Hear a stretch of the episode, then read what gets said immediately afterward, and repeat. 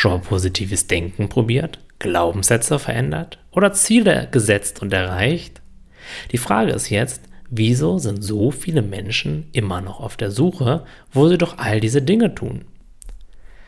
Was ist der eigentliche Grund, einen Glaubenssatz verändern zu wollen oder ein Gefühl zu transformieren?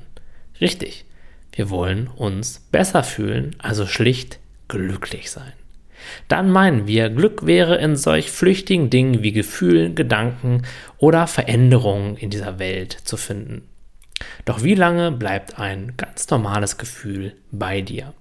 Jedes noch so schöne Gefühl wird weiterziehen und dann wird es durch ein anderes Gefühl ersetzt und jetzt geht der Kampf gegen dieses neue, vielleicht nicht mehr ganz so angenehm wahrgenommene Gefühl wieder von vorne los.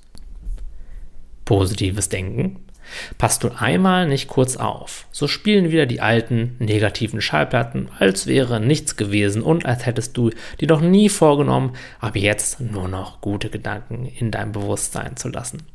Oft wird das Ganze sogar noch begleitet von weiteren Gedanken wie Mist, ich habe es schon wieder nicht hinbekommen mit dem positiven Denken. Doch was ist die einzige Konstante in diesem immerwährenden Fluss der Erfahrungen an Gedanken, Gefühlen und Empfindungen? Und die Antwort lautet du. Du bist immer da und du bist immer genug. Du bist das wahrnehmende Bewusstsein. Du nimmst Gefühle, Gedanken und Erfindungen wahr, und zwar neutral und ohne von ihnen beeinflusst zu werden.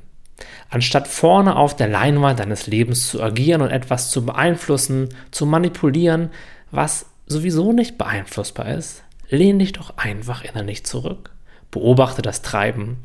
Erkenne, dass du der Zuschauer bist anstatt der Hauptdarsteller.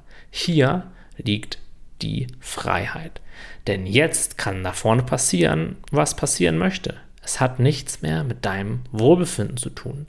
Denn das kann in Wahrheit niemals wirklich Schaden nehmen. Es kann von keinem Gefühl und von keinem Gedanken tiefergreifend beeinflusst werden.